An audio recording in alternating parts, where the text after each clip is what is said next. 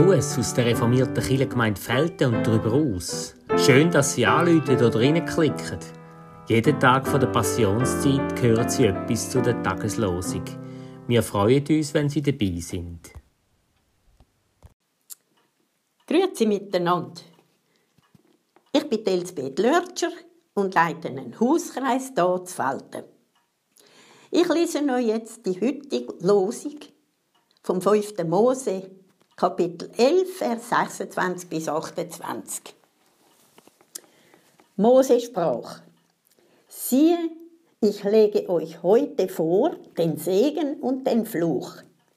Den Segen, wenn ihr gehorcht den Geboten des Herrn, eures Gottes, die ich heute gebiete. Den Fluch aber, wenn ihr nicht gehorchen werdet den Geboten des Herrn, eures Gottes. Was kommt uns echt zuerst in den Sinn, wenn wir das Wort Gebot hören? Denken wir zuerst an das, was verboten ist? Im Verkehr, ja, da halten wir uns an das Verbot, weil wir sonst einen Buß riskieren. In unserem Text geht es aber um das Gebot von Gott. Denken wir da auch zuerst an das, was wir nicht sollen. Töten, Ehebrechen, Stehlen, Lügen, Begehren. Das erste Gebot heißt aber, du sollst keine anderen Götter neben mir haben. Die anderen Götter sind für uns heute nicht unbedingt wie bei Mose goldige Kälber und Götter von anderen Völkern. Eher Geld, Sex, Geltungsdrang, Einfach alles, was in unserem Denken die erste Stelle, den grössten Raum einnimmt. Beim Volk Israel ist es dort mal so gegangen.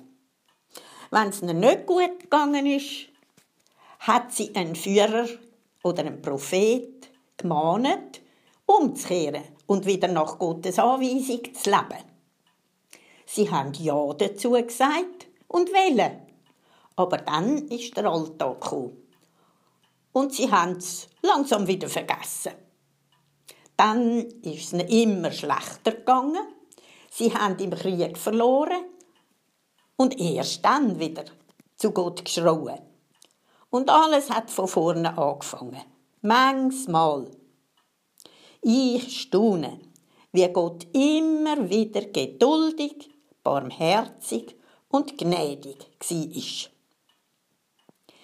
Ich bin froh darüber, dass der Jesus Gottes Gebot so zusammengefasst hat, wo ihn einer nach dem wichtigsten Gebot gefragt hat.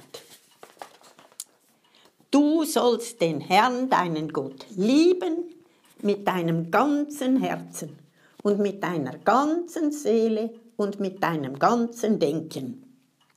Und du sollst deinen Nächsten lieben wie dich selbst. An der Liebe sollen wir uns orientieren. Ist das jetzt einfacher? Hm. Die Liebe ist wohl das, wo wir unseren Mitmenschen am meisten schuldig bleiben. Das heißt jetzt nicht, dass wir jedem und überall helfen müssen. Aber ein bisschen weniger ich und sich einsetzen, wäre heutzutage gut. Mich selber lieben heißt für mich Verantwortung für meine eigene Gesundheit übernehmen. Wann brauche ich Erholung und Ruhe? Was tut mir gut zum Aufdanken? Kein Auto fährt unbegrenzt ohne immer neuem Brennstoff. Und nicht jeder hat gleich viel Kraft.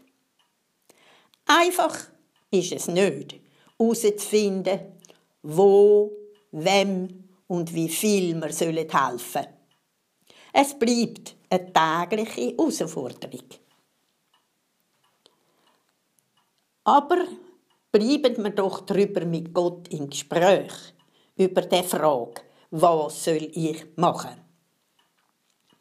Ich bitte Gott um Wachstum in der Liebe, um sein Leiten, um Weisheit und wo ich versagt habe, um Vergebung.